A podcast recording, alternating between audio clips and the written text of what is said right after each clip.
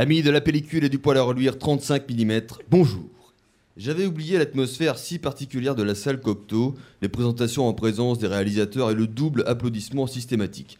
Je doute que ce dernier soit provoqué pour renouveler l'air saturé de la salle qui rappelle les gymnases après l'effort. Burk. Jean Cocteau disait Les miroirs feraient bien de réfléchir un peu plus avant de renvoyer les images. Si le public est un miroir, celui de la salle Cocteau et en particulier ferait bien de s'appliquer cette pensée du beau Cocteau avant d'applaudir bêtement après l'annonce des réalisateurs alors qu'il n'a même pas vu le film, leur film. Oui, le public de la salle Cocteau applaudit n'importe quoi. Le mini-film de 30 secondes, Clermont-Ferrand 2009, les bandes annonces Canal+, et France Culture. Fort heureusement, tout, euh, tout le public n'applaudit pas, mais il suffit qu'une partie applaudisse pour que l'autre fasse le contraire, en l'occurrence U du verbe huer, dont l'ancêtre latin aurait été inspiré du cri du loup ainsi que d'autres oiseaux tels la huppe, sale, qui, euh, euh, qui aurait elle-même donné non pas la, non pas la sale huppe, mais la sale hop.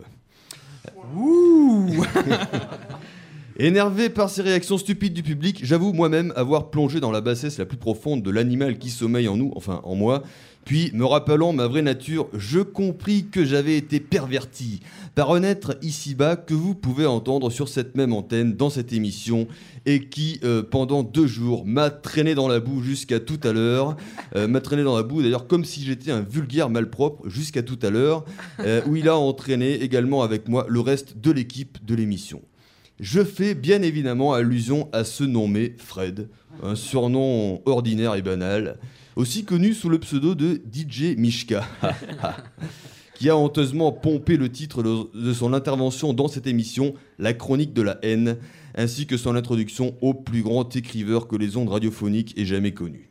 Oui, monsieur Fred, je ne vous euh, connais, je vous connais euh, trop bien euh, pour vous faire ici l'affront de dévoiler votre véritable identité et euh, votre vraie fonction. Mais permettez au contraire qu'avec l'approbation du public ici présent. ainsi que celle de Pierre Val 2007, notre maître à tous. permettez, permettez que je vous appelle affectueusement Mr. H. Avec un H tout simplement comme dans Adolphe.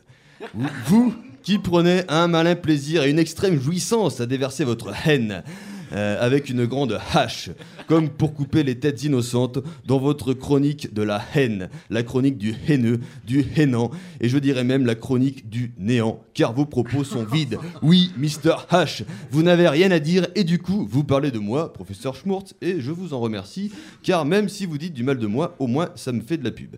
Et remarquez que je suis fort sympathique, car je vous rends l'appareil. La haine engendre la haine, la preuve par Mr. H lui-même et vous perdez toute crédibilité. Quant à moi, professeur Schmurt, je préfère la colère, plus noble et plus digne. Alors, je vous le demande, pourquoi tant de haricots alors que les pois cassés sont bien meilleurs? Je sais, c'est un peu court, mais court n'est-il pas le maître mot de ce festival? Merci, professeur Schmurtz Voilà, il a, bah oui, c'était la réponse évidente du professeur Schmurtz. L'affrontement fait rage dans les...